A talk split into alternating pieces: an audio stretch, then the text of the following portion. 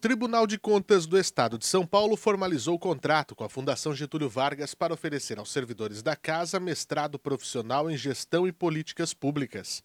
Participaram da assinatura do ato o presidente do tribunal, conselheiro Dimas Ramalho, o vice-diretor acadêmico da FGV, Thales Andreassi, e o coordenador do mestrado profissional em gestão e políticas públicas da FGV, Marco Antônio Carvalho Teixeira. Para nós da FGV, é, a gente frisa muito a importância da conexão com a prática. É muito importante para nós ter nossos professores envolvidos em programas de treinamento com Uh, com, com, a área pública, né, com funcionários, com servidores públicos. Uh, eles, essa troca né, é muito rica para nós. Né, eles aprendem e ensinam também.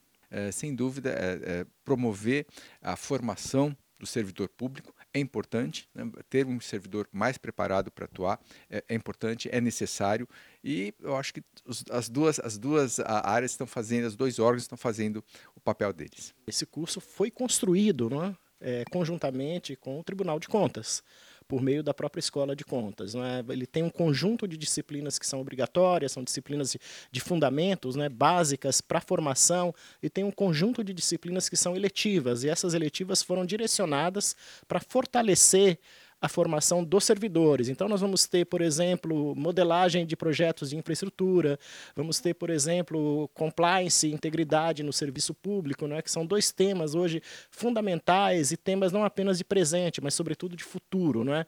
Quem lida muito com fiscalização do dinheiro público, quem lida muito com a coisa da gestão da coisa pública, é, não tem como fugir do debate da integridade.